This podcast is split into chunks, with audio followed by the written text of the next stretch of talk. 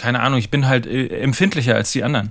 vielleicht, mm. vielleicht ist das die richtige, vielleicht ist das die richtige Formulierung. Ja. Man kommt da eher so auf den Punkt zu sagen, man nimmt sich äh, vielleicht mehr äh, zu Herzen, als es bei anderen wirkt. Ähm, man hat eher irgendwie das Gefühl, ja, äh, manchmal, es kommt ehrlicherweise wirklich so aus diesem Stell dich nicht so an, weißt du? So aus diesem ja. Rollenbild, in dem man ja auch groß geworden ist, ähm, dass äh, ein Mann vor allen Dingen natürlich irgendwie das Leben im Griff haben muss und tough sein muss und irgendwie äh, Karriere machen muss.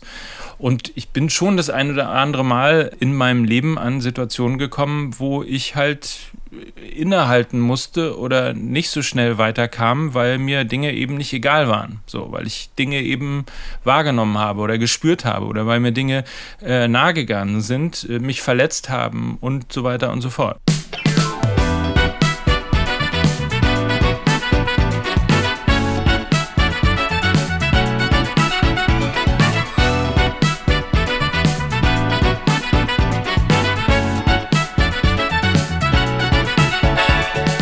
Moinsen und herzlich willkommen zu einer neuen Folge von Sensitiv Erfolgreich, der Mann, der beides kann. Aus dem Film- und Tonstudio Hafengold. Wir sitzen hier schön in der Hafen City und ich bin mal wieder alleine, weil wir immer noch zu Krisenzeiten gerade uns Social Distancing an die Regeln halten. Und ich habe meinen Gast am anderen Ende, der sitzt zwar auch in Hamburg, aber wir sind verbunden über FaceTime. Und mein Gast heute ist Mike Nöcker, Moderator, Radio und TV, zum Beispiel bei Sky. Podcast-Host von Fußball MML. Das mag der ein oder andere Fußballbegeisterte bzw. Podcast-Hörer kennen. Das macht er zusammen mit Mickey Beisenherz und Lukas Vogelsang. Dann gibt es noch den tollen Podcast Meine Elf, die Playlist der Stars der Bundesliga. Und natürlich ist er als sensitiver Mann auch noch ein kreativer Content-Mensch, der äh, Storytelling aus dem FF ähm, kennt und genau weiß, was der andere oder der eine braucht, zum Beispiel ich. Und Radio macht er schon seit seiner Kindheit kommt ursprünglich aus Gütersloh, ist aber nach meinem Wissen schon, ich glaube, so 25 Jahre ungefähr schon in Hamburg, also auch schon eingebürgert. Ich sage das ja immer so gerne, dass ich das äh, beurteilen darf als geborene Hamburgerin, wann ich jemanden akzeptiere, dass er sich Hamburger nennt. Und ich glaube, bei Mike ist es auf jeden Fall schon äh, auch mit allem, was du hier tust und wie du dich engagierst, bist du auf jeden Fall ein eingebürgerter Hamburger. So, also, hallo Mike. Hallo, grüß dich. Na, wo sitzt du denn gerade? Ich sitze äh, zu Hause im Schlafzimmer, habe das Fenster auf, höre äh, Vögel zwitschern, vielleicht der eine oder andere draußen auch, ähm, und äh, sehe dich auf äh, FaceTime und spreche mit dir. Also ich ja, bin zu Hause in Quarantäne sozusagen. Ja, immer noch in äh, freiwilliger Quarantäne, muss man dazu sagen, ne? Ja, ein bisschen gelockert jetzt mittlerweile, ähm, mhm. weil auch schon äh, seit vier Wochen, glaube ich, aus Österreich wieder zurück.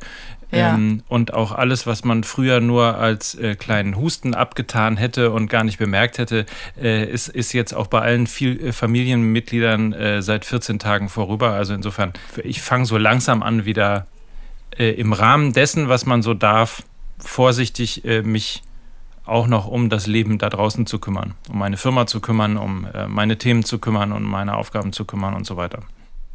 Was ja jetzt auch eine große Herausforderung ist, also gerade wenn man im Fußballbereich ist, äh, sich um seine Themen zu kümmern, ist ja gerade gar nicht so einfach. Das ähm, ist sehr richtig, ja. weil Fußball mehr oder weniger brach liegt gerade. Gott sei Dank hast du ja noch ein paar andere Sachen, die du weitermachen kannst. Also zum Beispiel den MML-Podcast.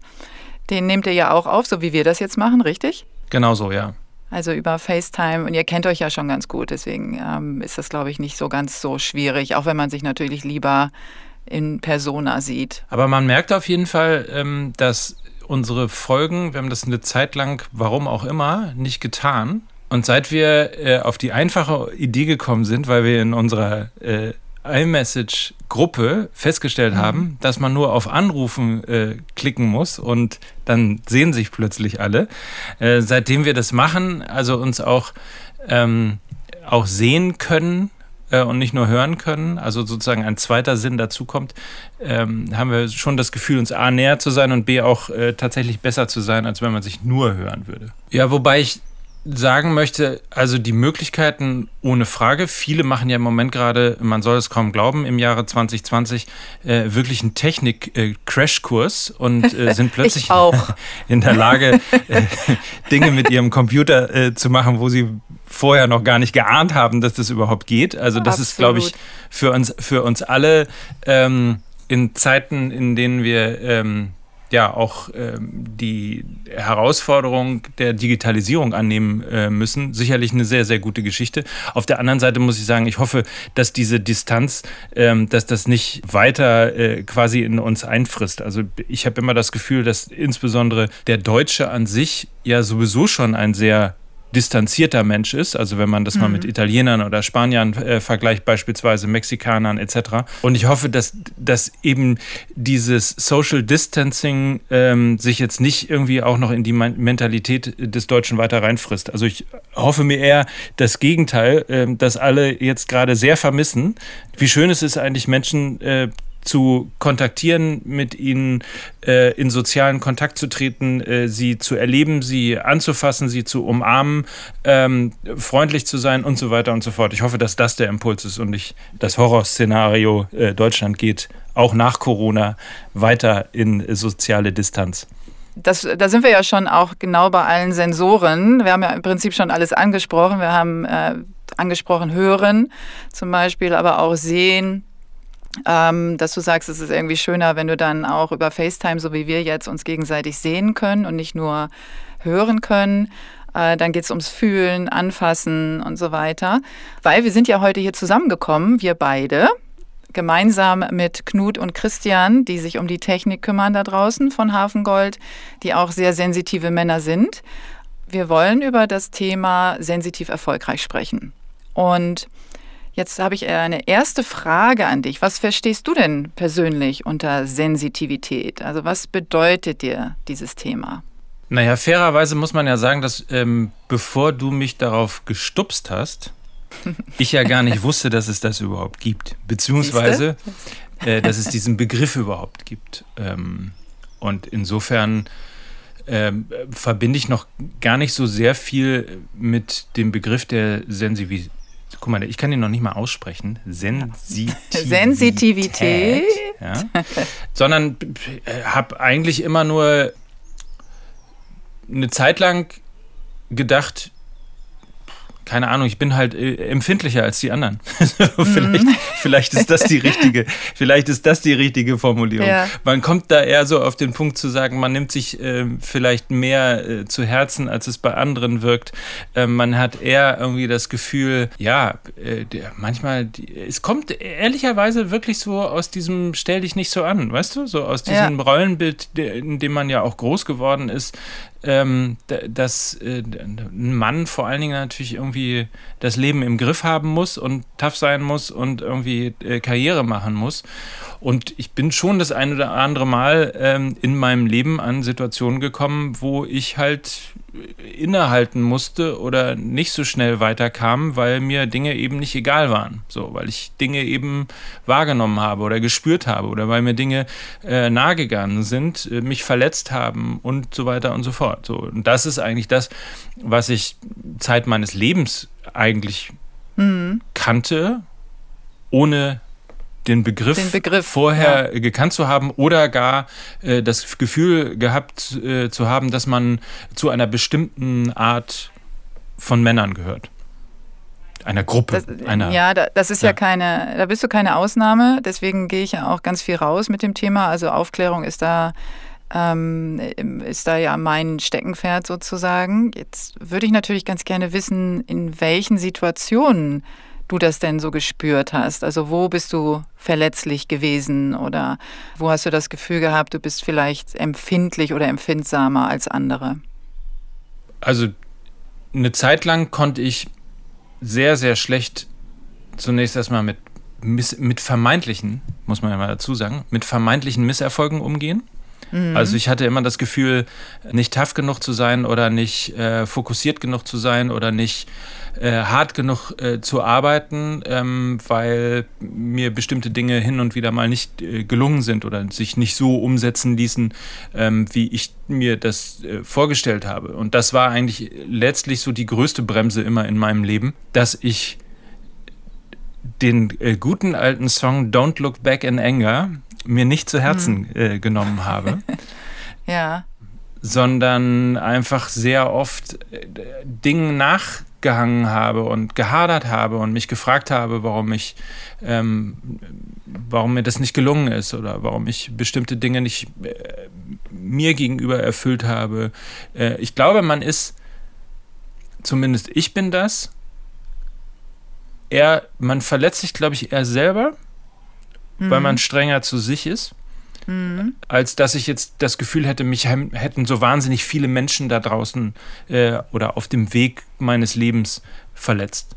Ähm, ich glaube, die richtig großen Verletzungen, die habe ich mir im Zweifel immer selber zugefügt, weil ich mir selber nicht gut genug war oder weil ich das Gefühl hatte, nicht gut genug in der Sache gewesen zu sein. Und mich dann ähm, selber enttäuscht habe quasi. Nach deinem Maßstab? Ja. Ja, und warum glaubst du, ist der Maßstab so hoch gewesen für dich? Warum hast du die Latte so hoch gelegt? Das weiß ich nicht, ehrlicherweise. Ich habe es im Scherz immer mal Kleinstadtsyndrom genannt. Mhm. Ähm, so dass in Gütersloh aufgewachsen bedeutet ja irgendwie zwei Dinge. Zum einen äh, ist es wirklich eine Kleinstadt. Es ist also nicht New mhm. York mhm. und es ist überraschenderweise für manche Gütersloher auch nicht Hamburg oder, oder Münchner äh, oder München. Aber es ist natürlich eine, eine Stadt, in der sehr viel äh, Erfolg an jeder Ecke spür und sichtbar ist. Also insbesondere dieses, dieser Self-Made-Gedanke.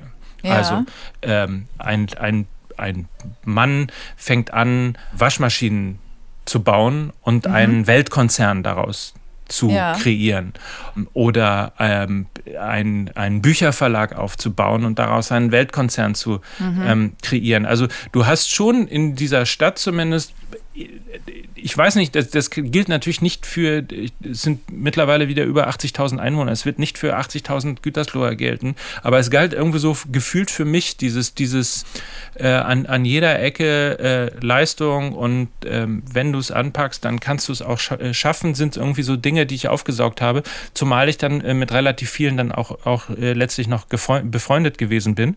Mhm. Also mit den Kindern äh, die, die, oder den Enkelkindern Kindern, dieser, den, dieser der Menschen. Unternehmer. Mhm. Genau. So, und ich glaube, das hat sich so an, eingebrannt und ich weiß es, ich weiß nicht, ich kann es mir insofern auch gar nicht so richtig erklären, weil ich am Ende, weil es klingt jetzt alles äh, darauf, als würde ich denen das neiden. Also das ist, wäre ja so mhm. die nächste Stufe, ähm, da, dass das Neid ist. Keine Ahnung, das teure Auto oder das große Haus oder sonst was.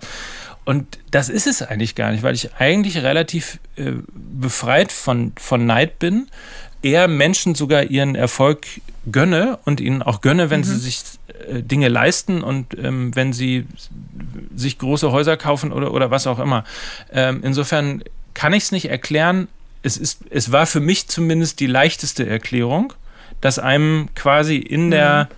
in der ähm, in der Entstehung beziehungsweise im, im Erwachsenwerden oder in der Jugend schon ähm, die, diese, diese Mohrrübe des Erfolges gleich Geld, gleich äh, Status, gleich Freiheit, gleich weiß auch immer was, Anerkennung etc.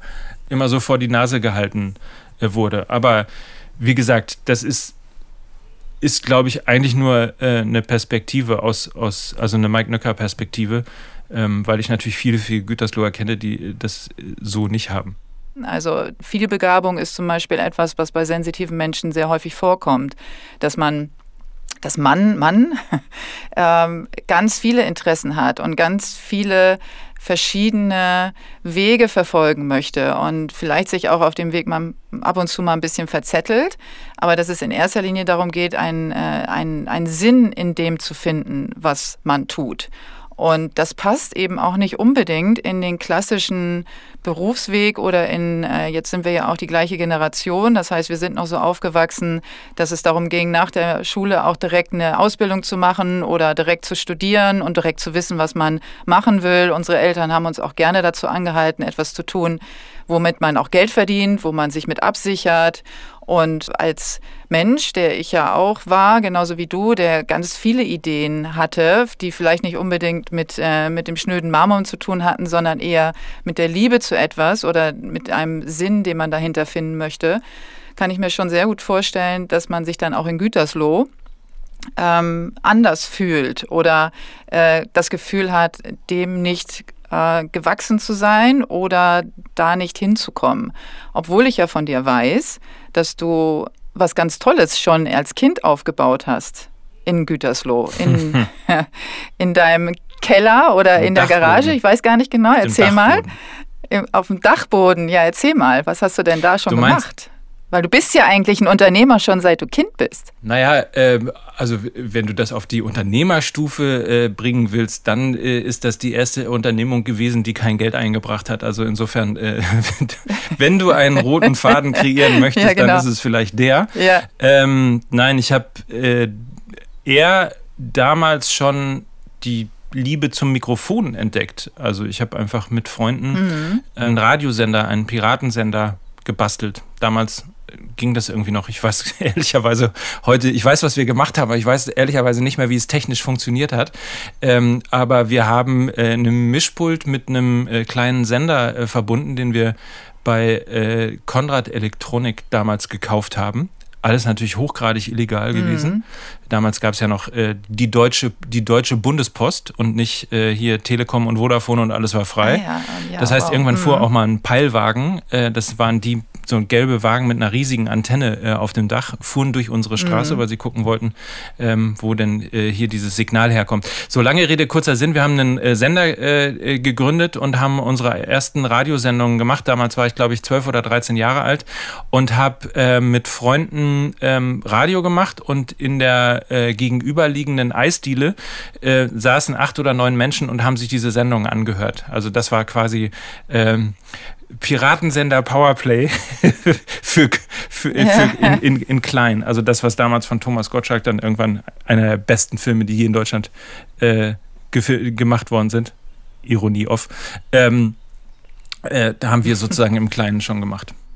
Jetzt ist es ja so, dass äh, wenn man auf die Sinne wieder geht, und da haben wir ja das Hören und die Sprache, ist ja den Sinnen zugeordnet. Das heißt also auch, wie man äh, Klänge hört, wie man Stimmen hört, wie man Kommunikation empfindet, wie man auch Ansprache empfindet, ist das ja eine ganz klare, ähm, also ein ganz klares Signal aus dir heraus gewesen, da etwas zu tun. Und der Sinn des Hörens ähm, tatsächlich mhm. ist auch bei mir sehr, sehr ausgeprägt. Also wenn wir im Beispiel beim ja, das lag jetzt irgendwie beim nah, Thema genau. Podcast mhm. sind, gibt es wirklich wenige ja. Podcasts, die ich ertragen kann. Und zwar nicht, weil sie mhm. inhaltlich schlecht gemacht sind oder sonst was, sondern weil ich so auf die Stimmen der Leute trigger. Ähm, zum einen natürlich, weil ich halt zehn Jahre lang oder äh, fünf Jahre intensivst und zehn Jahre in, in, äh, insgesamt beim Radio gearbeitet habe und da natürlich gelernt habe, mit der Stimme umzugehen und äh, zu betonen, nicht mhm. zu betonen, schnell zu reden, langsam zu reden und so weiter. Also das ist, ich habe jetzt nicht die bestausgebildete Stimme.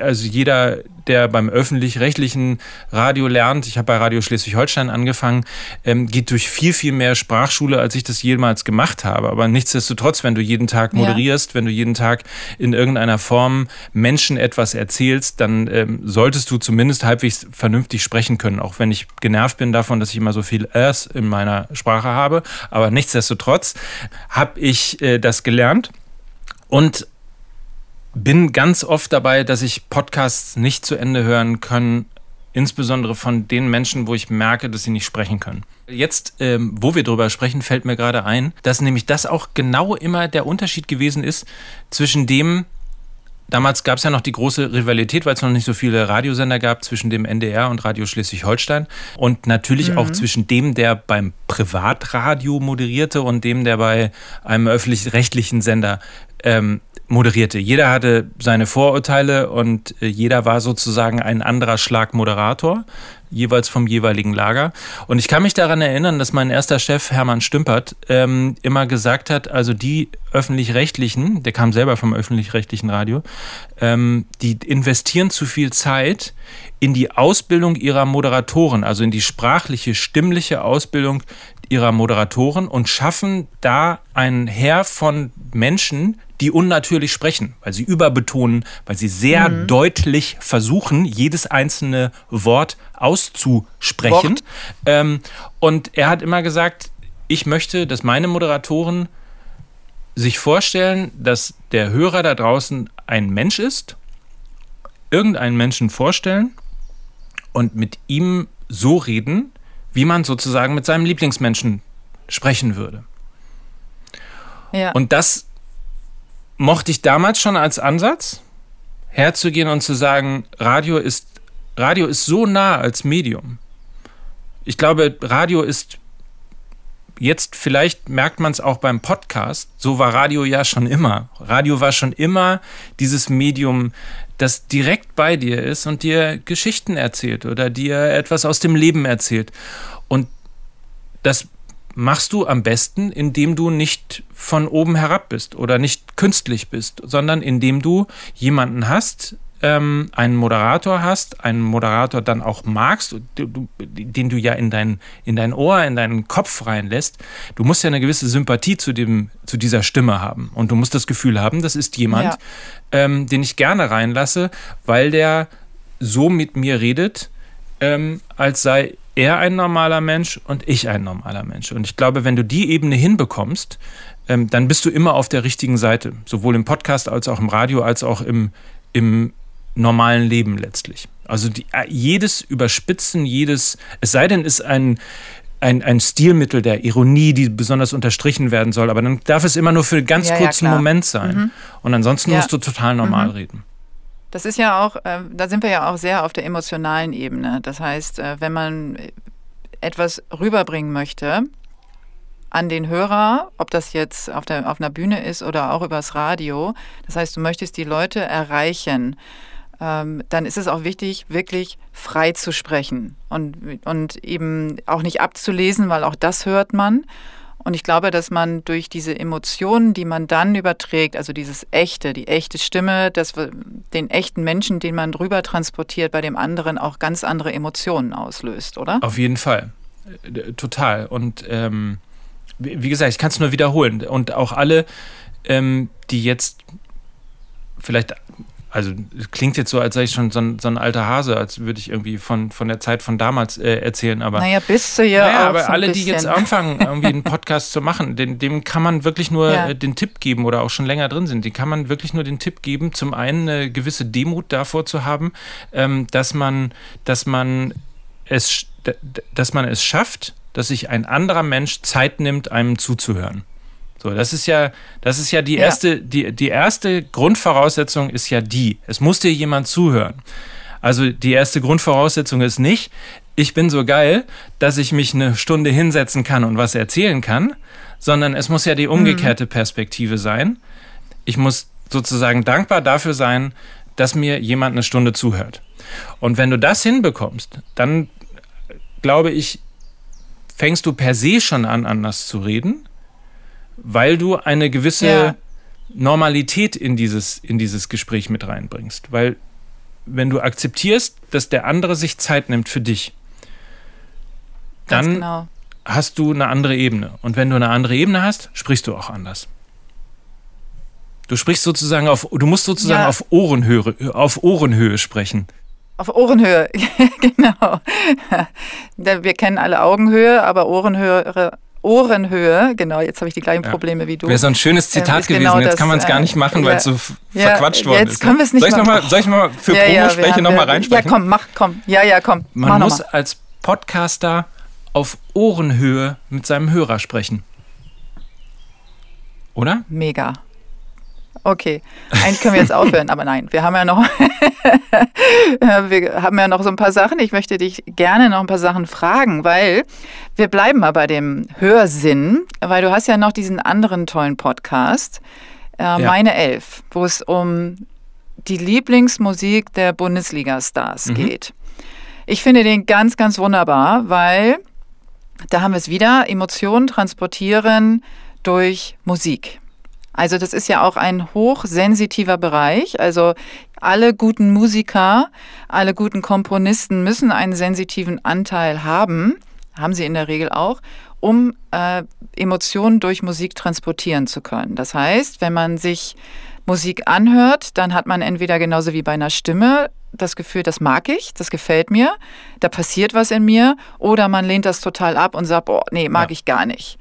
Und ich finde das so schön, deswegen würde ich gerne mal hören, wie du auf die Idee gekommen bist überhaupt, diesen Podcast die zu machen. Die Idee ist äh, schon sehr lang, äh, schon sehr alt und die ist gar nicht als Podcast entstanden, sondern ist entstanden seinerzeit mit Jonas Frank zusammen, ähm, mit dem ich sehr lange schon ähm, zusammenarbeite rund um das Thema FC St. Pauli. Wir haben damals, als mhm. Internetradiosender groß wurden, einen gegründet, zusammen mit dem FC St. Pauli. FC St. Pauli FM hieß der.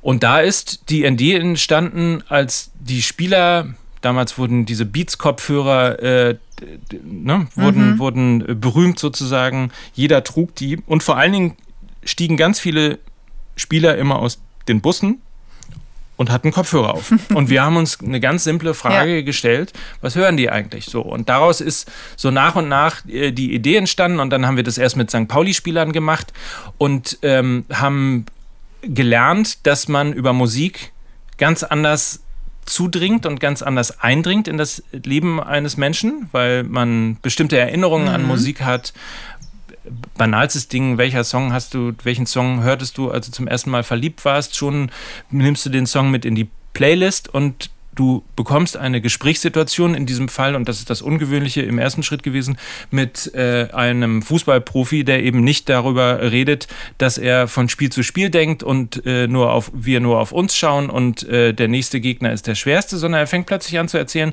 ach, damals der Song, äh, da habe ich mich zum ersten Mal verliebt. Hypothetisches Beispiel. So. Mhm. Und äh, das ging dann weiter und ähm, die, die, äh, das, den Internetradiosender gibt es nicht mehr.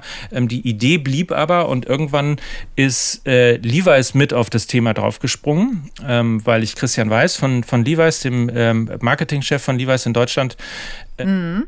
davon erzählt hatte und er sagte, das ist, eine, das ist eine tolle Idee, weil Musik und Sport sind so unsere Themen ähm, und wir würden dich da gerne, würden dich da gerne supporten. Dann bin ich zu Sky gegangen, dann ist daraus eine Fernsehsendung äh, geworden, die äh, jetzt mittlerweile in der vierten Staffel äh, läuft und viele mhm. tolle Momente mit Fußballern produziert hat, mit Fußballern vor allen Dingen auch Momente produziert hat, die man so im ersten Schritt gar nicht gedacht hätte. Also wo man auch einen Fußballer plötzlich mhm. kennenlernt, äh, von dem man möglicherweise ein ganz eigenes oder ein ganz anderes Bild gehabt hat meistens sind das ja auch oberflächliche Kategorisier Kategorisierung. Ja, der ja, ich wollte gerade sagen, also so äh, wirklich der kennenlernen, ist oberflächlich, genau, tun wir der ja ist dies, der ist das nicht. und so weiter mhm. und so fort.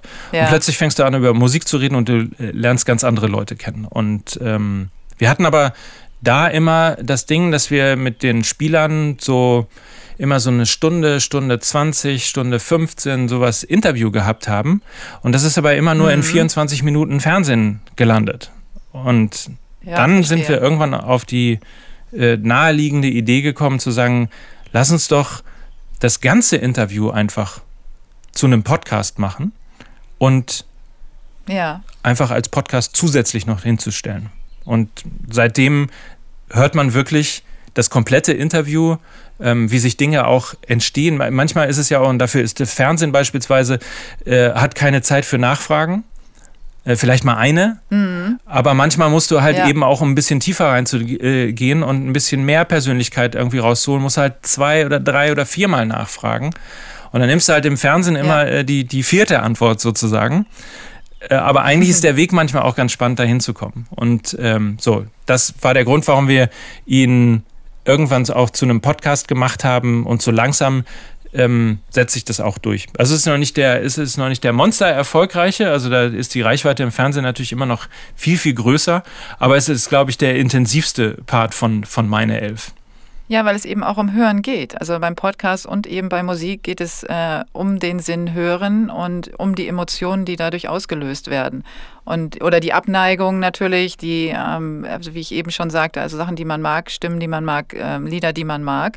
Und was natürlich besonders schön ist, sind die emotionalen Geschichten, die dahinter stehen, weil, wie Ewald auch sagte, er hätte wahrscheinlich 100 Lieder, die er ähm, zur Verfügung stellen können, mindestens. Und er musste sich auf elf beschränken. Finde mal elf Lieder, wenn du Ewald Lien bist und, äh, und ja auch schon ein bewegtes Leben hattest und also diese kleine Auswahl überhaupt zu finden. Und dann sind es natürlich auch die elf Lieder, die wirklich viel, viel bedeuten und die eine äh, hohe Emotionalität auch bieten. Und das äh, fand ich ganz schön. Ich habe das mir ganz angehört mit Ewald und da sind so ganz unterschiedliche äh, Liedstile ähm, auch. Also von Klassik über Rock, über Pop, über neue äh, Kultur-Rap-Geschichten. Und das ist ja auch so spannend. Also welche Vielschichtigkeit da auch In diesem Fall ja auch, weil wir in New York waren. Wir haben den FC St. Pauli äh, mhm. begleitet auf der letzten Reise nach äh, New York. Und in den drei Tagen, in denen wir das produziert haben, haben wir nicht nur Ewald alleine genommen, sondern wir haben sozusagen Ewald, den, den, die, die, die, ich hätte jetzt fast Kultfigur gesagt, das ist natürlich, äh, ich glaube, er wird ja. mir eine knallen, wenn ich, wenn ich das sage. Aber diese, diese seit Jahrzehnten im Fußball ist ja eines der Gesichter für Fußballtraditionen mhm. in Deutschland. Und wir haben Ewald genommen äh, und ihn gespiegelt gegen Marvin Knoll. Und Marvin ist, ja. ich glaube, im Moment, ich will den anderen nicht zu nahe treten, aber wenn es einen gibt im Moment im Team vom FC St. Pauli, der den FC St. Pauli verkörpert, und das, was man sozusagen im Kopf hat, auch wenn man an den FC St. Pauli, wenn man im Positiven an den FC St. Pauli denkt, muss ich dazu sagen, mhm. ähm, dann ist das sicherlich Marvin Knoll, engagiert, sensitiv, äh, ein Arbeiter, äh, ein, ein, ein wirklich einer, der sich sozusagen das letzte Hemd rausreißt, um die Mannschaft mitzureißen. Und ähm, die haben wir einfach gegeneinander gestellt. Dann ist er noch Hips Hipsterbart mhm. gegen, äh, gegen äh, jetzt kurze Haare, früher lange Haare. Also er hatte auch so ein bisschen so dieses, er sieht ja zumindest so aus, als hätte er auch so ein bisschen Revoluzzer gehen, äh, das man ja von, von Ewald kennt. Und wir haben eben diese ganzen Sachen immer gespiegelt. Wir haben sozusagen so eine kleine Playlist-Battle gemacht. Ja, und dann ja. ist, mhm. ja, ist halt Hip-Hop gegen mhm. Klassik und Jethro Tull mhm. äh, gegen ähm, Contra K und so weiter und so fort. Und das war sehr, sehr spannend. Und, und es ist immer wieder das Besondere, also für mich, da bin ich quasi als Fragensteller, als Interviewer total privilegiert, weil ich sehr nah dran bin und sehr schnell Menschen zumindest tiefer kennenlerne, als man das beim Hallo, beim ersten Kennenlernen äh, und so weiter und so fort äh, dann, dann, dann tut. Da kann ich mir jetzt nichts verkaufen, weil es ist jetzt nicht so, dass ich mit jedem immer noch Kontakt habe oder wir alle dicke, dickste Freunde sind. Ja. Aber der Moment ist toll. Der Moment war auf jeden Fall toll. Was ich auch in, diesem, äh, in dieser Folge besonders schön fand, war, wenn man Marvin Knoll vor Augen hat, als jemand, der äh, wie du auch gerade gesagt hast, äh, eher kämpferisch, ist äh, sehr tätowiert, er hat einen Hipsterbart ähm, und man hat ein Bild von ihm sicherlich in der Öffentlichkeit und dann hört man aber in deinem Podcast seine Stimme. Und dann bin ich natürlich als sensitiver Mensch sofort auf einem ganz anderen Trip mit ja, ihm. Und und das ist, das ist so schön, wenn er dann natürlich noch seine Geschichten zur Musik erzählt. Aber da ist wieder die Macht der Stimme, die äh, so viel wirkt und auch so eindringlich sein kann und ein ganz anderes Gefühl hinterlässt von diesem Menschen. Und dann sagt er noch im Podcast, erzählt er ja noch die Geschichte, dass er sich schämt, wenn er seinen Gehaltscheck rausholt oder seine Gehaltsabrechnung holt, weil seine Mutter Krankenschwester mhm. ist und er weiß, äh, dass die mhm. viel, viel mehr leistet als, als er und er schämt sich immer, dass er so viel Geld verdient und sie so wenig. Also und, und wie gesagt, immer, das ist jetzt, man muss es immer in Relation setzen äh, gegen das, was man sonst von Fußballern im Normalfall ja, im Daily ja, Business genau. mhm. an Aussagen bekommt. Und das ist das, was das Format ja. so toll macht, was die, was, äh, was, was einfach dieses, diese Verbindung von Musik zu oder die, die Brücke von Musik zur, zum, zur, zur Person so besonders macht und auch ein Anreiz für mich ist, das in jedem Fall auch weiterzumachen und nicht nur auf Fußballer zu beschränken.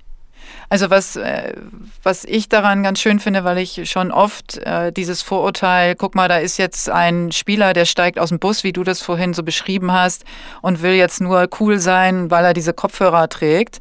Und ich ja schon ganz oft gesagt habe, das äh, bezieht das nicht auf dieses Coolsein, sondern bezieht das mal darauf, dass da ein äh, Mensch ist, äh, möglicherweise sogar, und da haben wir ganz viele im Fußball von, ein sensitiver Fußballspieler, der vor einem großen Moment steht, unter sehr großem Druck steht und der Musik als Möglichkeit sieht, sich zu konzentrieren, sich zurückzuziehen, ähm, in seine Welt einzutauchen und dahin Kraft zu finden für dieses Spiel. Und dass es nicht mit den Vorurteilen behaftet ist, oh, der will jetzt nur Werbung machen. Also da gab es ja äh, viele viel Kritik für die äh, Fußballer. Und für mich ist das aber ein Mittel, weil ich das äh, auch bei vielen anderen festgestellt habe, die, dass die Musik oder auch Ton oder vor allen Dingen auch die anderen wegzuschalten, also das Umfeld auch mal auszuschalten, in eine andere Welt einzutauchen, als Mittel nehmen, um zu sich zu finden und in ihre Konzentration ich zu kommen. Ich glaube, das ist, das ist das Entscheidende, und, dieses, mhm. dieses sich wegzubeamen. Ja. Also, oder nicht wegbeamen ist auch genau. falsch. Richtig ist genau. Nee, die, die anderen, anderen auszuschalten. Das ist das also, ja. Ähm, ja, genau. Und ja. das ist etwas in der Tat, ähm, das, das spüre ich ja auch. Also das, das brauche ich auch. Ich steige dann dummerweise nie aus dem Bus und wenn ich aus dem Bus aussteige, dann sind nicht 20 und Kameras. Dabei nicht fotografiert, dummerweise so nicht Mist. 20 Kameras um mich herum. Komm, ich komme das nächste Mal. Ja. Komm, wir, wir machen das mal. Ich fotografiere dich und du kommst mein, aus dem mein Bus. Mein Karriereplan war auch anders. Also mein, mein Karriereplan war auch äh, tatsächlich aus dem Bus aussteigen und, äh, und äh, 20 Kameras Paparazzi drumherum. Aber mein mhm. Gott, man kann nicht alles haben im Leben. Nein, aber es ist es ist dieses ja Ausblenden. Kommen. Es ist dieses, dieses ähm, ja. sich konzentrieren müssen, weil man sich manchmal auch ja. nicht konzentrieren kann. Also das ist zumindest etwas, mhm. was bei mir sehr stark mit einhergeht, ähm, dass ich, wenn man so viele Sinne hat, auf die man triggert, wird man einfach mhm. dummerweise auch den ganzen Tag abgelenkt. Von jedem Scheiß. Und sich wirklich zu äh, konzentrieren, ist halt manchmal, vor allem, also für mich jedenfalls, ähm, schwerer als für Menschen, die es leicht haben, sich zu konzentrieren. Also das ist ja genau, genau dieses Trigger, ne? Das ist ja, äh, das sind diese, diese Reize, die permanent auf einen einströmen. Und ähm, klassisches Beispiel, du unterhältst dich mit jemandem wie mit mir und, ähm, und möchtest dich eigentlich auf mich konzentrieren, sitzt jetzt aber vielleicht gar nicht bei dir im Schlafzimmer ganz in Ruhe, sondern ähm, sitzt in einem Café und dann hörst du, wie die Kaffeemaschine läuft, dann hörst du, wie sich die am Nachbartisch, worüber die sich unterhalten, dann merkst du die Tür, wie sie auf und zu geht und kriegst einfach ganz viel mit, weil das selektive Hören einfach nicht deine Kernkompetenz ja. ist, sondern da kommt ganz viel durch. Und du siehst auch Sachen, ähm, du kannst nicht nur mich angucken, sondern du merkst schon aus den Augenwinkeln, wie jemand reinkommt, wie sich jemand bewegt, was der im Hintergrund macht und dass dem wahrscheinlich gleich das Tablett runterfällt, weil die Gläser schon wackeln. Das kriegst du alles mit. Ähm, obwohl du eigentlich im intensiven Gespräch mit mir bist und, ähm, und dich darauf konzentrieren möchtest. Was ist das noch, also was kannst du noch so erzählen als, ähm, als Beispiele, was dir so passiert, was dich so ablenkt? Also grundsätzlich die Situation auf jeden Fall. Es ist ein entscheidender Unterschied, mhm. ähm, ob ich mich mit dem Rücken zum Restaurant oder äh, dem Restaurant sozusagen mit dem Gesicht zugeneigt hinsetze, weil ähm, ja. wenn ich, äh, also wobei es ist manchmal auch ein bisschen Kampf. Also das Einfachste wäre, ich würde mich immer mit dem Rücken ähm, zu, zu den Menschen sozusagen hinsetzen, weil ich mich dann besser auf mein Gegenüber konzentrieren kann. Das führt aber manchmal mhm. auch so Feng Shui-mäßig zu, so ähm, zu so einem Unwohlsein. Also ist, ich habe den, den Königsweg ja. habe ich noch nicht gefunden. Das heißt jetzt also nicht jeder, äh, der das Gefühl hat, aha, Mike setzt sich äh, mir gegenüber und guckt ins Restaurant, der ist von mir gelangweilt und umgekehrt, äh, das ist nicht der Fall. Es ist, es ist manchmal ist es auch wirklich äh, so tagesabhängig, wie man sich gerade, wie man sich gerade mhm. fühlt. Aber äh, also das ist die Schwierigkeit, dass erstens Gespräch, sich auf Gespräche zu konzentrieren, wenn um, um einen herum viel passiert. Also zum Beispiel, wie gerade geschrieben, mhm. Café, Restaurant. Führt aber eben, wie gesagt, um das nochmal zu Ende aufzuführen, manchmal eben auch dazu, dass wenn ich mit dem Rücken ähm, zum Restaurant sitze, ich eher äh, so eine Feng Shui-Bedrohung fühle weil ich nicht weiß, was hinter mir abgeht, ja. weil ich nicht weiß, was ja. passiert. Ich habe ganz oft Situationen, wo ich sehr mit mir bin und dann so reingezogen werde, weil zufällig jemand vorbeikommt. Und dann habe ich totale mhm. Probleme, überhaupt mal zu wissen, wer, diese, wer dieser Mensch äh, überhaupt ist und wie er vor allem heißt. Also es ist so, und ja. das, da merke ich richtig, dass mein Gehirn wie so ein Tanker abbremst und so ganz langsam den Gedanken, den ich gerade gehabt habe, so loslässt, um sich dann in die neue Situation wieder reinzuziehen und zu gucken, wer ist das da überhaupt. Da sind aber teilweise schon 30, 40, 50 Sekunden vergangen. Mhm. Und in der Sekunde, beziehungsweise in dem Moment, bin ich quasi schon das arrogante Arschloch, weil mir der Name nicht eingefallen ist, weil ich in der Sekunde vielleicht noch gar nicht weiß, wer mir überhaupt gegenübersteht. Und für Menschen, die das halt nicht haben, ist leider die Toleranz äh, nicht so hoch, äh, als dass man sagt, hier so, ja, hallo, wach ja, werden, ich bin's. Mhm. Oder äh, nochmal, ich weiß, äh, ja. okay, wenn du nicht drauf kommst. Also es gibt ja sehr viele Menschen, sind sofort ähm, persönlich angegriffen, wenn man sie nicht sofort erkennt. Und das ist aber, passiert aber nicht, weil man so oberflächlich ist, sondern es passiert, weil man sich, weil man manchmal einfach aus einer Situation rausgezogen wird und ein bisschen braucht, um in die neue reinzukommen.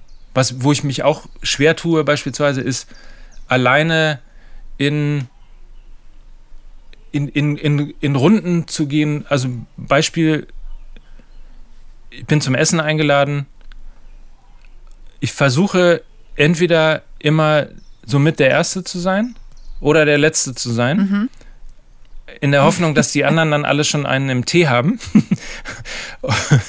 weil ich wirklich, äh, wirklich brauche, um mich quasi aus der, aus der, aus der Kopfisolation äh, in, in eine größere äh, Gesprächsrunde äh, mit, einzu, mit einzubringen. Da, dafür brauche ich manchmal ein bisschen.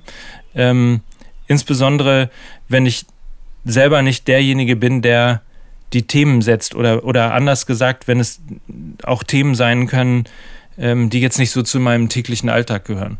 Also eine Fußballrunde zu betreten ist relativ schnell, ähm, mhm. weil man da schnell einen eigenen Nenner hat. Es kann aber auch sein, dass man bei Freunden auf einer Party sind, die sind gerade irgendwo bei ganz anderen Themen und überhaupt irgendwie diesen Kampf zu haben, äh, nochmal zu gucken, wie heißt eigentlich jeder, äh, wer ist das eigentlich, in welchen Situationen hast du dich, äh, hast du dich eigentlich gesehen, das dauert bei mir so lange. Ähm, dass ich einfach eigentlich fünf Minuten irgendwo am Rand stehen müsste, bevor ich losgehe und also ich muss mich erstmal orientieren. Ja, das war, wollte ich gerade fragen. Also, was sind da so deine Rituale? Also, was hilft dir? Du sagtest jetzt, entweder bist du als erstes da oder als letztes, aber das kann man ja nicht immer bestimmen, weil du nicht weißt, ja, ja. wann die anderen kommen. Ne? Es gibt vielleicht auch viele andere, die sagen, ich will der Erste sein und dann bist du plötzlich doch mittendrin. Oder äh, du kommst, denkst, du kommst zum Schluss, aber alle anderen denken auch, sie kommen lieber später. Das heißt, du kannst das ja gar nicht so steuern in der Regel, sondern äh, du musst dich darauf einstellen, dass du ähm, eben weder der Erste noch der Letzte bist und die anderen auch vielleicht noch gar nicht so viel getrunken haben, weil die Party äh, non-alkoholik ist oder so. Solche Partys ähm, kenne ich nicht. Also. ich bin Ostwestfale, was glaubst du von mir? Ich habe einen Ruf zu verlieren. okay, ich habe das nicht gesagt. Also Mike Nöcker kommt auf keine Non-Alcoholic-Partys, nur falls ihr ihn einladen wolltet da draußen. Ähm, also ich möchte äh, darauf hinaus, dass, äh, dass ich habe auch so Rituale entwickelt. Ähm, manchmal auch das Ritual, einfach nicht hinzugehen weil ich merke im Vorhinein, wie unwohl ich mich fühle ähm, und nicht weiß, ob ich das schaffe, auf diese Veranstaltung zu gehen, weil ich eben weiß, das hat mit dem Thema nichts zu tun, was mich interessiert oder die Menschen oder so. Dann bin ich aber auch ehrlich und sage, ich ähm, fühle mich nicht. Das kommt aber eher selten vor. Ich versuche natürlich, mich immer auch zu überwinden und habe für mich Rituale entwickelt. Gibt es für dich, weil du sagtest oder du deutest an, dass du dich eigentlich fünf Minuten an Rand stellen möchtest. Machst du das? Du kannst es ja nicht immer, ne? Also ich versuche das, manchmal mache ich das. Aber insbesondere, also du kannst es dann, wenn, wenn die Party äh, oder die Veranstaltung anonymer ist. Also wenn es einfach irgendwo eine offizielle mhm. Einladung ist, dann kannst du das natürlich viel, viel einfacher machen, ähm, weil du nicht sofort jeden kennst. Dumm wird es natürlich irgendwie, wenn du bei Freunden auf einer Party eingeladen bist äh, und du kennst jeden, weil dann wirst du ja bereits an der Tür schon in das erste Gespräch reingezogen. Und ja. ähm, da versuche ich zumindest, mich relativ schnell wieder rauszuziehen.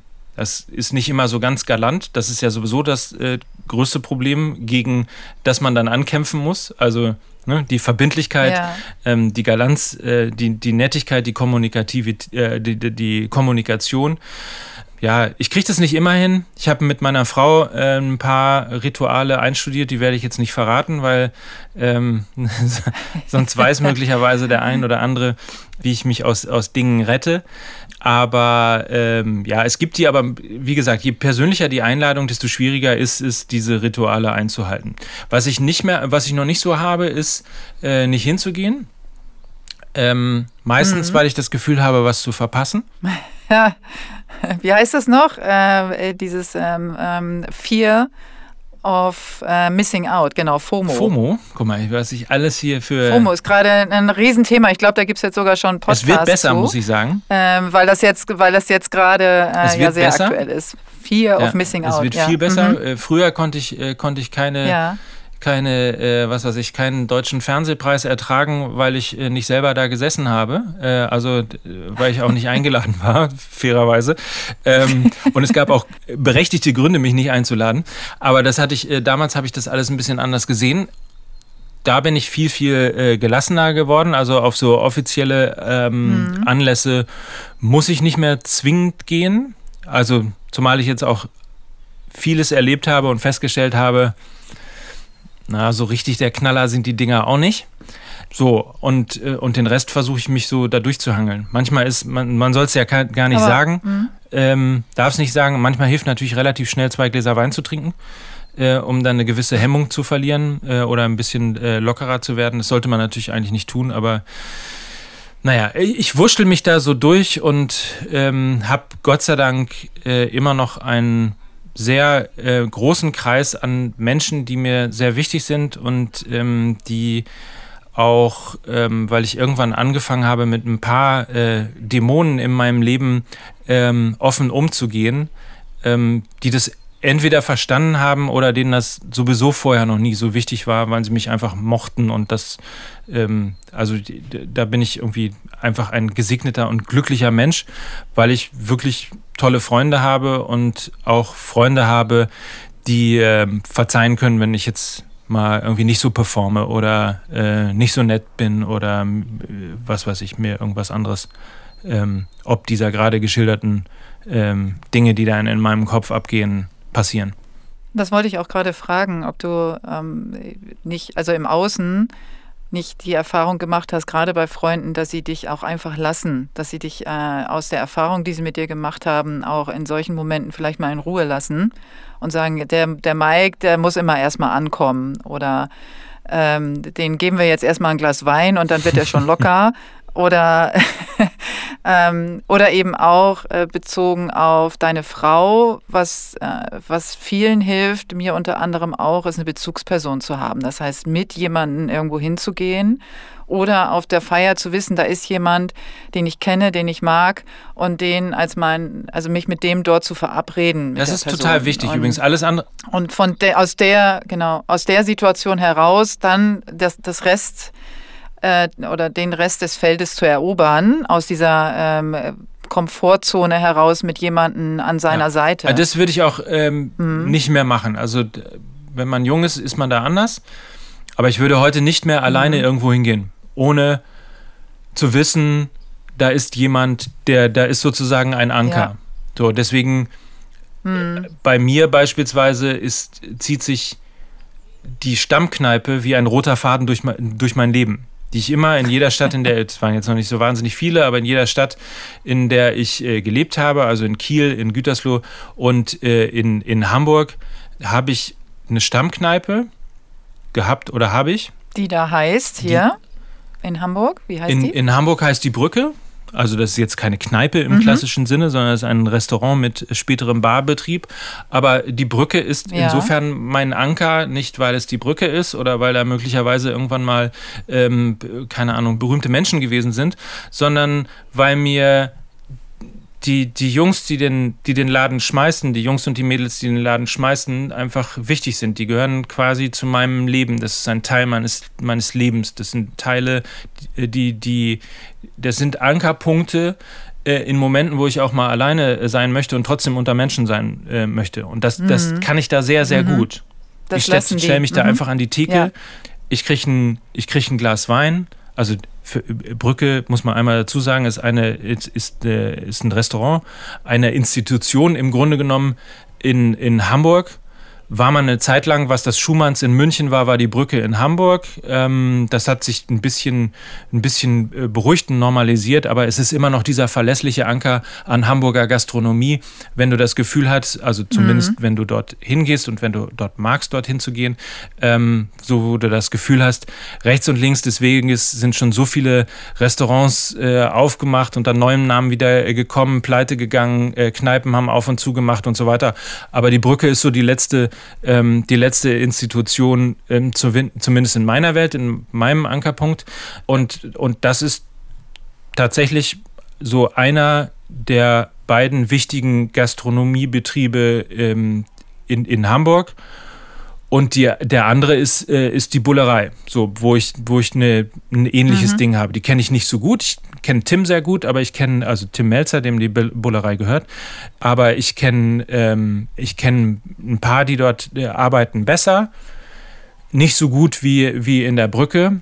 Aber auch da ist so das ist so das Gefühl, da könnte ich hingehen, wenn ich auch alleine unterwegs bin. Da kann ich mich auch mal alleine äh, an die Theke setzen, wenn ich irgendwie alleine essen möchte oder äh, über irgendwas nachdenken muss oder was auch immer. Weil zumindest so diesen, diesen, diesen Anker des, des einen freundlichen Menschen, der dich irgendwie kennt und dich fragt, wie es dir geht und den du, mit dem du umgekehrt mal so fünf Minuten oder drei Minuten oder wie auch immer kommunizieren kannst ähm, den, den brauche ich immer und der ist mir total wichtig. Deswegen bin ich in meinem, in meinem Ausgehverhalten relativ, äh, relativ äh, eingeschränkt, eingeschränkt, ja, in der, in der Tat.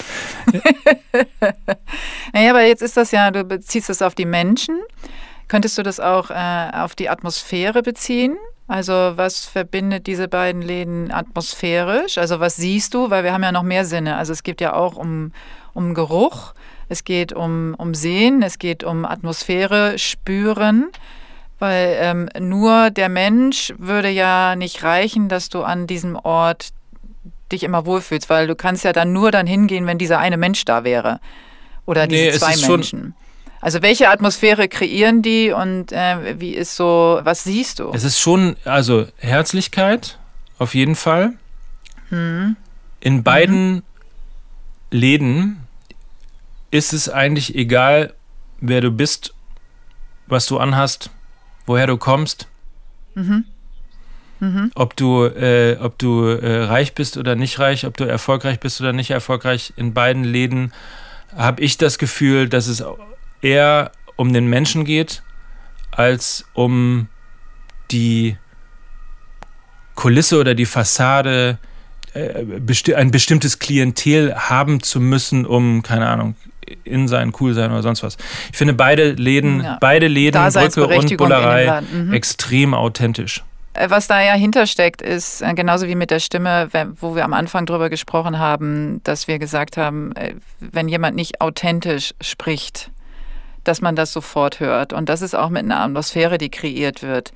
Das, was du gerade beschrieben hast, ist das, was ähm, Menschen sowohl von dem einen als auch von dem anderen Laden und auch in ganz vielen ähm, anderen ähm, ob jetzt Geschäfte oder Restaurants, Bars, Kneipen, ähm, immer wenn es authentisch ist, das heißt, äh, dass der, der es mal gegründet hat, der es mal aufgemacht hat, der da seine Atmosphäre als äh, ehrlicher und bodenständiger Mensch versprüht hat sozusagen, diese Atmosphäre, wenn die erhalten bleibt, dann ist es etwas, was für insbesondere sensitive Menschen total angenehm ist, weil das, was wir überhaupt nicht ähm, oder sagen wir mal andersrum, was uns total irritiert, wie bei Stimmen, wie du es beschrieben hast, ist eben eine Atmosphäre, die nicht echt ist. Wenn wir jetzt von dem weggehen, nochmal zu Empfindungen. Ich äh, weiß ja, dass du dich auch sehr engagierst. Da sind das da Themen im Fußball ja auch, die dir sehr nahe gehen. Gerade was ähm, Gleichbehandlung angeht, was viele soziale Themen angeht. Du engagierst dich äh, in dem Rahmen von St. Pauli. Du bist auch politisch interessiert, wie ich ja rausgefunden habe. Also jetzt nicht äh, im hohen Maße engagiert, aber doch sehr interessiert. Und was ist so ein Thema, was für dich im Fußballrahmen das Emotionalste ist? Also zumindest muss ich einmal sagen, engagiert würde ich jetzt ein bisschen zusammenzucken, weil es gibt Menschen, die sind deutlich engagierter als ich und ähm, geben auch mhm. deutlich mehr Freizeit investieren deutlich mehr Freizeit, um anderen Menschen zu helfen oder sich für bestimmte Themen zu engagieren. Also nur um das mal, ich bin, also. Ja. Aber wir wollen das gar nicht auf eine Skala jetzt werten, sondern äh, es gibt aber ja, Themen, die mir wichtig auch, sind. Sehr, sagen wir mal, es ist ein hohes Interesse. Genau. Es gibt Interesse, Themen, genau. die mir Themen, wichtig, die sind. wichtig, sind. Und da sind mhm. natürlich auch ein paar im Fußball dabei, weil man auch möglicherweise Fußball anders beobachtet. Ich habe zwei Kinder, elf mhm. und 14 Jahre alt. Sind, Beide spielen genau. Fußball. Mhm. Und da guckt man halt vielleicht ein bisschen anders hin. Also zum einen, mhm. weil ich natürlich ein paar Leute kenne, also auch mit Spielern befreundet bin, die heute Trainer sind beispielsweise und wo man einfach eine Ebene hat, wo man sich mal austauscht und wo man mal irgendwie sagt, so das und das ist mir mal aufgefallen und so. Und dann redet man halt irgendwie so ein bisschen, äh, weil, ich halt nicht einfach nur ähm, Fußball sozusagen als ich bin, bin zwar meistens Kindertaxifahrer, um äh, die Kinder von Fußballplatz hin und zurück zu bringen, äh, aber so hin und wieder guckt man dann halt doch ein bisschen, bisschen näher hin. Und mhm. wenn wir das jetzt ziehen auf das Thema der, der äh, Sensitivität, dann glaube ich, hat der Fußball ganz allgemein, aber der Nachwuchsbereich durchaus Kapazitäten, sich da ein bisschen zu verbessern. Um nicht zu sagen, da ist, was meine Beobachtung angeht, extrem viel Nachholbedarf, weil es schon immer noch sehr um die Schwarz-Weiß-Kategorisierung von Erfolg geht. Also triffst du, triffst du nicht. Mhm. Hast du Durchsetzungsvermögen, hast du kein Durchsetzungsvermögen. Ähm, bist, du, bist du ein aggressive Leader, äh, oder, oder, oder bist du eher ein, ein ruhiger, äh, in dich gehender Spieler?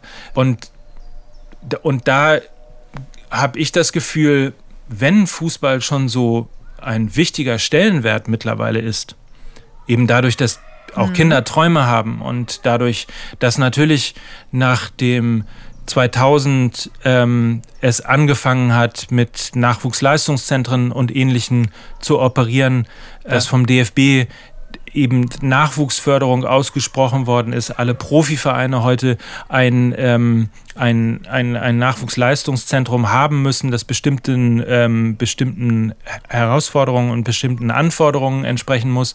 Und mit diesen Nachwuchsleistungszentren ja Träume auch noch weiter angeheizt werden, weil du ja das Gefühl hast, mhm in der Sekunde, wo ich ein Nachwuchsleistungszentrum eines Profivereins betrete, ist ja der Weg zur Profikarriere ähm, zumindest äh, geebnet, geebnet, und mhm. zumindest bist du näher dran, mhm. als wenn du jetzt beispielsweise ja. beim weiß was ich, äh, beim FC Gütersloh oder beim, äh, bei, bei äh, Rot-Weiß ja. Äh, Pusemuckel irgendwie in, in, auf dem Dorf Fußball spielst. Und da ja. habe ich so das Gefühl von allem, was ich so beobachtet habe und von dem, wo ich so mit dem ein oder anderen Menschen gesprochen habe, ähm, dass die fußballerische Ausbildung sehr, sehr gut ist. Die ja. persönlich oder die Ausbildung der Persönlichkeit, die Würdigung auch der unterschiedlichen Charaktere und auch der Schutz für Spieler, die möglicherweise ein bisschen sensi sensibler oder sensitiver sind äh, als andere Spieler, ähm, nicht gegeben ist oder nur schwer gegeben ist und teilweise auch nicht als Mehrwert gesehen wird. Wie äh, hast du das festgestellt, dass das so ist? Also das habe ich zum einen ähm, habe ich äh, das konkret bei meinem, bei meinem Sohn festgestellt. Mhm. Und zum anderen stelle ich es einfach eben fest an, der, an, den, an den Methoden, an den, an den Trainingsmethoden, also der, den, auch den Dingen, mhm. die die Trainer äh, reinrufen ähm, während des Trainings oder während des Spiels. Und, ähm, mhm. und es gibt halt, ich habe das Gefühl, dass es im Moment immer nur quasi ein Typus Spieler ist, der auch, sind ja wahnsinnig wenige, die aus diesen NLZs raus, äh, äh, rausplumpsen mhm. und in den, in den Profibereich ähm, integriert werden. Aber wenn, sind es irgendwo alles die gleichen Typen. Sie sind fußballerisch extrem gut ausgebildet. Ja. Sie wirken aber menschlich alle irgendwie gleich. Gefühlt haben sie alle den gleichen Haarschnitt. Gefühlt sagen sie das Gleiche, nämlich sehr wenig. Also sie sind sehr, sehr mhm. verschlossen, sehr einsilbig, sehr, sehr äh, darauf bedacht, möglichst nicht aufzufallen oder möglichst nicht. Ja, nichts genau. Falsches zu tun, also sozusagen. sind eigentlich mhm. vorsichtige Menschen, die perfekt Fußball spielen können. Und das ist so die Hauptbeobachtung, jetzt mal ganz unheimlich davon, was ich sozusagen familiär erlebt habe. Äh, das ist die Hauptbeobachtung, wo ich mir sage, das kann nicht alles sein. Das kann in 2020 auch nicht das Einzige sein, was im Fußball wichtig ist. Also nicht aufzufallen und perfekt deinen Sport ausüben zu können. Magst du uns äh, was erzählen, was du da erlebt hast? Also eine, was, äh, was du sagst, äh, familiär, also mit deinem Sohn. Wie hast du das erlebt? Ach, ich habe das geklärt mit allen, mit denen ich das klären musste ähm, und habe jetzt mhm. nicht so das Gefühl, dass ich das jetzt nochmal in die Öffentlichkeit tragen äh, muss. Aber ähm, vielleicht kann ich das zumindest nur äh, noch, noch mal sagen. Es ist, die Hauptbeobachtung ist dieses ist dieses Thema Durchsetzungsvermögen. Also danach werden, zumindest mhm. meiner Beobachtung nach, immer noch. Körperliches Durchsetzungsvermögen? Körperlich du, und oder? charakterlich. Mhm. Also körperlich ja. kann ich ja mhm. total nachvollziehen, charakterlich manchmal nicht, ja. weil mhm. ich das Gefühl habe, dass insbesondere die, die charakterlich weiterkommen, eigentlich Charakterschweine sind. Und okay. Mhm. auch einem, einem Team und einem Teamgeist nicht gut tun. So, jetzt kommt aber im Fußball immer so ein bisschen noch die andere Ebene dazu, dass der Fußball wahnsinnig kritikunfähig ist. Also alle Menschen, die im Fußball mhm. arbeiten, mhm. es gibt ja äh, sozusagen die, das Schutzargument ist ja, das kannst du ja gar nicht beurteilen, du hast ja, ja. noch nie Fußball gespielt. Ja. Mhm. Das stimmt auch, aber wieso kann ich das nicht beurteilen? Also ich bin doch, äh, ich bin doch trotzdem beobachtend und habe doch trotzdem eine Meinung. Und manchmal ist es ja sogar ganz gut, Menschen zuzuhören, die von außen kommen und von außen eine andere Aufsicht, Ansicht oder Perspektive, Perspektive haben, ja. mhm. äh, als Menschen, die halt eben ja. den ganzen Tag immer im Trotz sind. So, und das ist, das ist mein, mein, mein Hauptthema. Das, was mir aufgefallen ist, ist, dass es sehr, sehr stark darum geht, wer äh, kann sich durchsetzen, wer bringt das Zeug, wer ist sozusagen männlich, wer wird im harten Profi-Alltag äh, stark genug sein, äh, um da durchzukommen. Und das halte ich mhm. persönlich für falsch. Nicht, dass man das nicht braucht, aber man braucht genauso gut auch eben Nicht die, die mhm. Sinne haben, die, die vielleicht auch mal über den Tellerrand hinausdenken, die auch vielleicht den Status quo einer Mannschaft ähm, in Frage stellen, weil sie eine Idee haben, die andere nicht haben, weil sie vielleicht kreativere Spieler werden und so weiter und so fort. Und das ist, wie gesagt, das ist das, was mir aufgefallen ist. Das ist das, ähm, wo ich das Gefühl habe, pädagogisch äh, beratend, ähm, fördernd, äh, was den, den, den Charakter von Menschen angeht, ähm, wird, in, wird im Fußball noch viel, viel zu wenig getan. Wir haben da ja in der Vergangenheit schon mal drüber gesprochen, wir zwei. Das ist ja ein Thema, was uns beide sehr bewegt.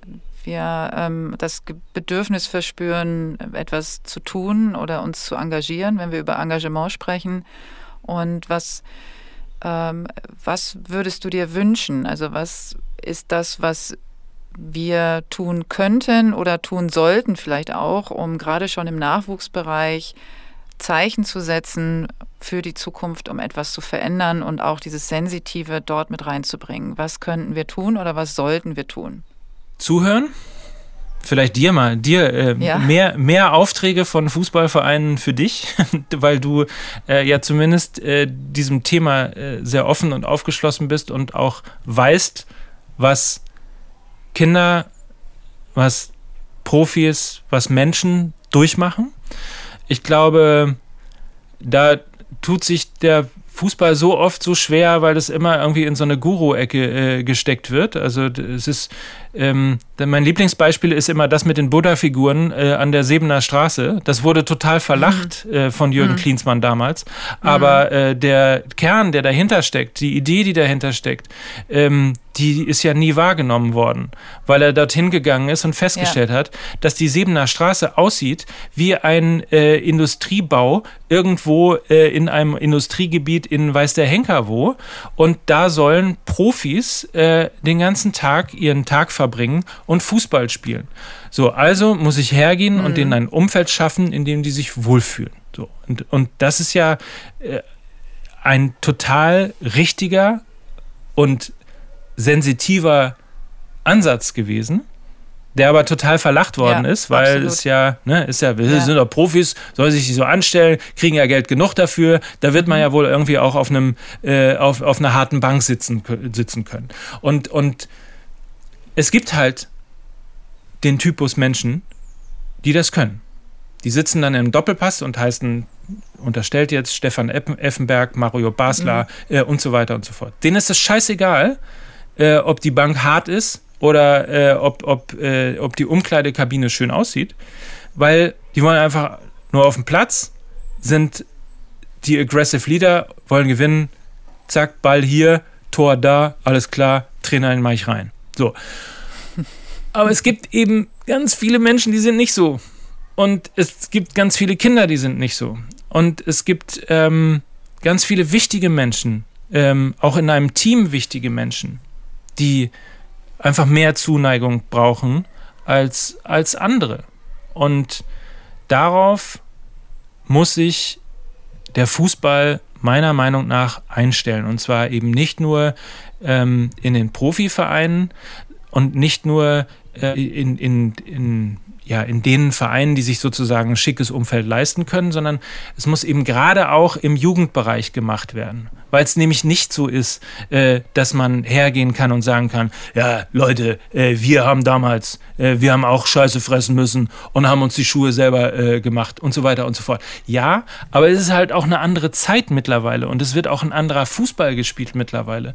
Und ähm, die, die, Individualität, ähm, das, das, das, ja, wie soll ich das nennen? Die, die, die Schönheit des Menschen oder an den Menschen, mit den Menschen, besteht ja nicht nur darin, äh, zumindest jetzt im Fußball, ähm, dass du einen hast, der äh, den Mund am lautesten aufreißt und am meisten Gegner, Gegner umgrätscht, sondern dass die Schönheit im Spiel hängt doch auch an den, an den Kreativen, an denen, die mit den Bällen Sachen machen können, wo sich jeder normal durchschnittliche Mensch äh, in, in, in einen doppelten Wadenbeinbruch zuziehen würde.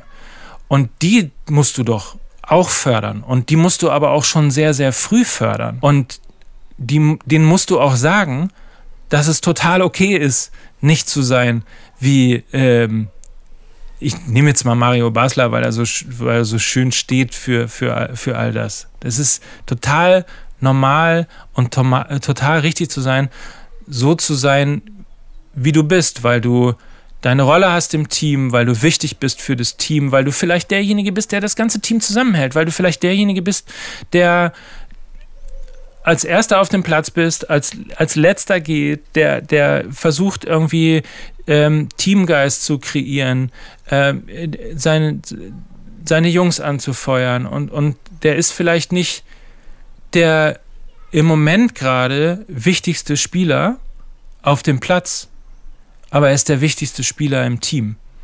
Und diese Spieler haben meistens keine Lobby, beziehungsweise fallen gar nicht auf. Oder noch schlimmer, ja, das ist genau, genau oder der Punkt. noch schlimmer, mhm.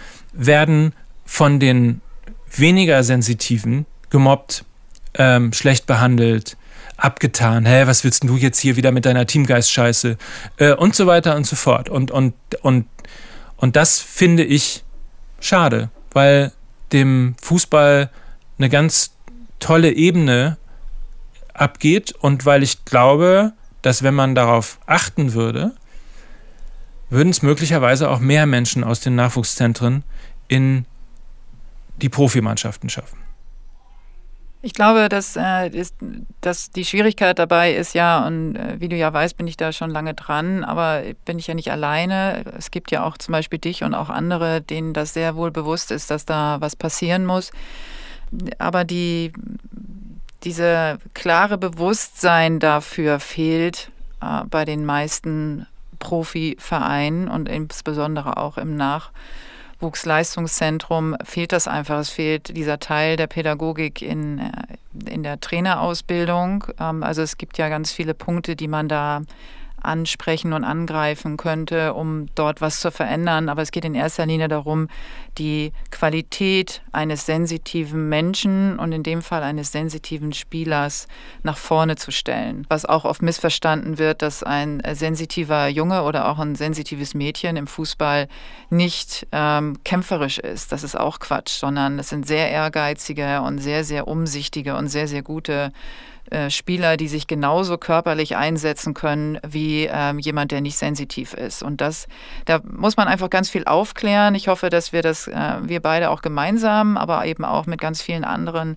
schaffen, um da ähm, Aufmerksamkeit zu schaffen und auch eine, ein, ähm, einen anderen Blick und wie du so schön sagst, über den Tellerrand hinaus. Und ich würde ganz gerne mal von dir wissen, ob du mir oder uns jemanden nennen kannst, der da schon sehr vorbildlich handelt. Also jemand aus dem Fußball, wo du sagst, das ist ein sensitiver Mann, ähm, den finde ich äh, in seinem Verhalten oder in seiner Einstellung ähm, vorbildlich, was Sensitivität angeht. Weil, fällt dir so jemand ein? Ich glaube, das Naturtalent ist Jürgen Klopp. Hm. Ich, ja. ich muss gerade selber noch mal drüber nachdenken. Ja, absolut, ja. Ja, ja. Doch. Aber ich, äh, aber ich, ich glaube, weil er wirkt mhm. auf den ersten Blick nicht so. Aber ich glaube, er ist der Meister ähm, im Umgang oder, oder der Meister der Sensi, wie, äh, guck mal, jetzt stammel ich schon. Danke. Sensitivität. Ich, ja, ich spreche das für dich aus. Ich mache ähm, das gerne. Weil er sieht, wie seine Spieler sind.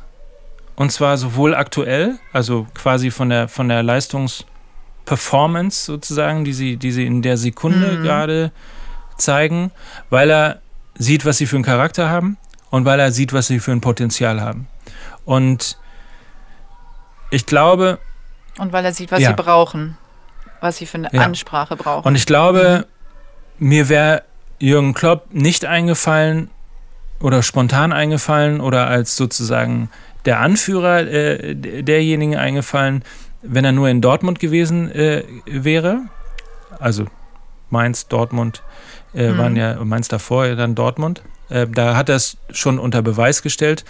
Aber ich glaube, was er, was er in Liverpool geschafft hat, ist einfach ähm, unter dem Aspekt das ist einfach, äh, das ist, äh, das ist outstanding. Also das ist wirklich so besonders durch seine, insbesondere eben seinen Charakter, durch seine Persönlichkeit und dieses jeden Einzelnen individuell zu sehen, jeden Einzelnen umarmen zu können und trotzdem daraus eine in sich total homogene Mannschaft äh, bauen zu können, die sich auch nicht davon ähm, umstoßen, umstoßen lässt, ähm, wenn sie das Champions League-Finale eben nicht gewinnt, egal, wir bleiben trotzdem zusammen, machen wir es halt nächstes Jahr. Egal. Ähm, ich, also im Fußball, ich, also ich glaube, es gibt keinen, der da äh, auch nur im Ansatz äh, unter den Gesichtspunkten ihm das, das, äh, das Wasser reichen kann. Das sehe ich ganz genauso. Also bei mir ist er auch, ähm, steht er ganz weit oben. Äh, ich, mir fällt er auch mit als erstes ein. Also ich habe noch so ein paar andere im Fußball, die sich sehr vorbildlich verhalten. Und, ähm, und mich wundert das, dass eben gerade jemand wie Jürgen Klopp es noch nicht geschafft hat, auf die anderen so abzustrahlen. Aber es hat wahrscheinlich auch was mit der mangelnden Reflexion zu tun, also der anderen, nicht von Jürgen Klopp. Ähm, und äh, dass es eben in anderen Vereinen auch besser funktioniert schon, weil da eben Menschen sind, die sich äh, Gedanken machen, die individuell handeln und, äh, und sehr sensitiv schon, sich schon eingestellt haben auf ihre Spieler und auf das Umfeld. Ich wünsche mir natürlich mehr davon und ich ähm, freue mich, dass du schon auch so eine kleine Vision mit uns geteilt hast und ich hoffe, dass wir da mehr tun können und dass wir auch mit dieser Folge vor allen Dingen, wir konnten dich ja jetzt kennenlernen, auch mal ganz ab von, von Fußball, was auch ganz schön war, dass es eben nicht nur darum ging, was passiert da auf dem Grün mit dir, sondern äh, wer bist du eigentlich, äh, was macht dich aus als sensitiver Mann. Da gibt es bestimmt noch ganz, ganz viele andere Sachen, über die wir sprechen können. Und, aber ich finde das ganz toll, dass du dich heute mit mir hier virtuell getroffen hast. Ist auch ganz schön, dass durch dein Dachfenster gerade die Sonne reinkommt und du so ein bisschen Heiligenschein hast. das äh, ist äh, ein schönes Bild gerade für mich. Und ich würde dich bitten, ob du vielleicht für uns hier ein kleines Schlusswort sprichst und sagst, ähm, irgendwas, was dir jetzt spontan nochmal zur zu dem Thema Sensitivität einfällt und was du den Hörern noch gerne mitgeben möchtest. Und mir. Das natürlich. mit dem Heiligenschein muss ich natürlich sofort äh, zurückweisen. Eine Unverschämtheit. äh, ich glaube. Sieht ja nur so ich aus. Ich glaube, das Thema an sich ist. Äh, also, danke, dass du diesen Podcast machst, weil das Thema so wahnsinnig schwer ist. Und weil am Ende, und das erleben wir jetzt möglicherweise eben auch äh, in Corona-Zeiten, es ist halt so wahnsinnig viel in der Be Beurteilung und in der Betrachtung immer schwarz-weiß. Also es ist, die Unvernünftigen haben jetzt Regeln, die Vernünftigen wussten schon immer, äh, was zu tun war. Ähm, AKA mhm. äh, damals You're either with us or with the terrorists. Also es gibt immer nur, du bist erfolgreich oder nicht erfolgreich. Ähm, du bist ein guter mhm. Mensch oder kein guter Mensch. Und ähm, insofern ich glaube, dass, das ein, dass das ein sehr, sehr äh, langer Weg ist, weil möglicherweise tun wir das als Menschen äh, intuitiv, dass wir in gut, böse oder in nett, nicht nett, in äh, sympathisch, unsympathisch äh, kategorisieren und deswegen ist uns, unser, unser Weltbild auch äh, aus, aus Einsen und Nullen sozusagen und, oder aus Ja und Nein, aus Schwarz und Weiß. Ähm, aber schön wäre es natürlich bei der äh, berechtigten, bei dem berechtigten Versuch, mehr Diversität in die Menschen oder in, in, in die Toleranz der Menschen zu bringen, also auch herzugehen und zu sagen, Menschen äh, müssen nicht, äh, müssen nicht äh, immer deinem Weltbild entsprechen, die können auch ein ganz anderes Leben haben oder einen ganz anderen Menschen lieben äh, oder ein, äh, ein ganz anderes Geschlecht haben wollen. Bei all dem Bestreben wäre es schön, wenn zum einen diese Toleranz ähm, sich irgendwann in der Gesellschaft mal niederfindet und mal einbrennt. Ähm, und nicht nur bei Menschen, die sich dafür engagieren, sondern sozusagen als gegeben hingenommen werden, aber eben auch die Diversität der unterschiedlichen Charakter und Charaktere. Und ich habe bis heute, mir tut es bis heute noch in der Seele weh, wenn ich mir ansehe, wie Mario Götze der möglicherweise der beste Fußballer gewesen ist, den wir jemals in Deutschland gehabt haben, ähm, betrachtet, wahrgenommen und behandelt wird in der Öffentlichkeit. Der hat sicherlich wahnsinnig viel zu der Situation ja. auch selber beigetragen, ohne Frage. Aber es gibt dann eben doch keine Toleranz im Sport, im Fußball gegenüber Menschen, die möglicherweise ein bisschen sensibler sind als andere Menschen. Und ähm, so, wenn sich das irgendwann ändern könnte, ähm, wäre das toll. Ich glaube, wenn wir für den Fußball sprechen, geht das nur, wenn man im Nachwuchsbereich damit anfängt. Ja, aber eben auch Vorbilder hat natürlich, die mitziehen. Ne? Also wir brauchen ja Menschen, äh, wo sich andere dran orientieren, weil im äh, Nachwuchsleistungszentrum ist es natürlich erstens ein Zeitfaktor, aber auch ähm, fehlen da ähm, die Menschen, die an, in der Öffentlichkeit stehen und schon das Thema nach draußen bringen. Ich glaube, das ist ein Parallelprozess. Aber den streben wir ja auch an. Also wir möchten ja sowohl die einen als auch die anderen erreichen, schon die, die Kinder im Nachwuchszentrum als auch äh, die Erwachsenen, die sich nur mit Profifußball beschäftigen, ob jetzt intern oder extern. Aber ich will da gar nicht mehr jetzt so viel ähm, drauf eingehen, weil ich fand dein Schlusswort einfach, äh, deine Schlusssätze einfach ganz, ganz toll. Wir haben noch nicht mal über Schule geredet. oh Gott, ja, da, ich hab, wir haben über so viele Sachen nicht gesprochen, aber ähm, vielleicht kommen wir ja nochmal zusammen, wer weiß, an dieser Stelle, an, äh, vielleicht dann aber auch mal wieder persönlich und können äh, noch ganz viele andere Themen. Du kannst natürlich auch Themen vorschlagen, die ich dann mit anderen bespreche, ähm, wie zum Beispiel Schule. Und möchte mich ganz, ganz herzlich bedanken bei dir, dass du dir die Zeit genommen hast und wie du ganz am Anfang gesagt hast, ich wertschätze das wirklich sehr, ähm, dass ich hier sitzen darf. Auch nochmal ein herzliches Dankeschön an meine ähm, Co-Produzenten Christian und Knut und an Hafengold, die sich auch die Zeit nehmen, ähm, hier zu sitzen und äh, mir zu lauschen, dir zu lauschen und den ganzen technischen Part äh, auch übernehmen. Und in diesem Sinne wünsche ich uns eine baldige Not Social Distance Zeit, damit wir wieder zueinander finden können, auch mit körperlichen Kontakten und äh, mit Umarmungen. Und hoffentlich weiß ich sofort, wer du bist.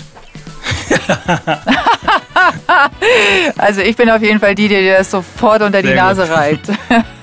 okay. So, in diesem Sinne, lieber Mike, vielen, vielen Dank und ähm, sehr gerne. Tschüss. tschüss.